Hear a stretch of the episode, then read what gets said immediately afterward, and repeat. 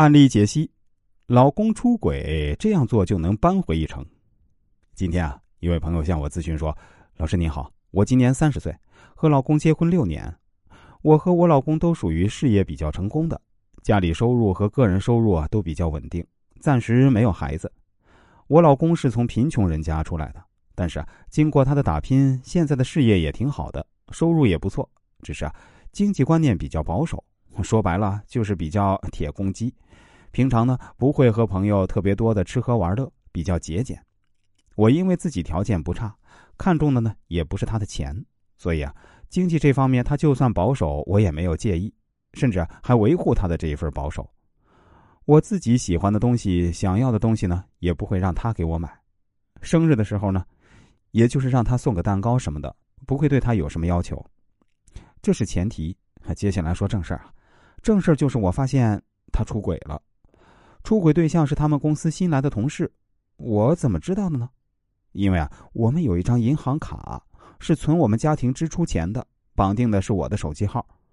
一天啊，我收到一条短信，显示扣款将近五位数，呃，具体多少我就不说了。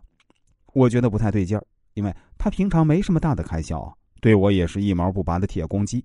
我就调查了一下他的银行卡和信用卡有一些消费记录。发现他有很多大额支出啊，都是一些名牌包和首饰，这是什么原因？我想应该都不用说了吧。我就直接跟他核实，他也没跟我隐瞒，而是什么都跟我说了。但令我比较吃惊的是啊，他竟然说想要跟我离婚，说跟第三者在一起比较有成就感和满足感，真是可笑。难道在我这里他就没有成就感和满足感吗？我觉得这是不可能的事情。我是不可能离婚的。我现在就算不爱他，我也要耗着他们。他难道就想背叛我之后，一起去逍遥快乐？不可能的。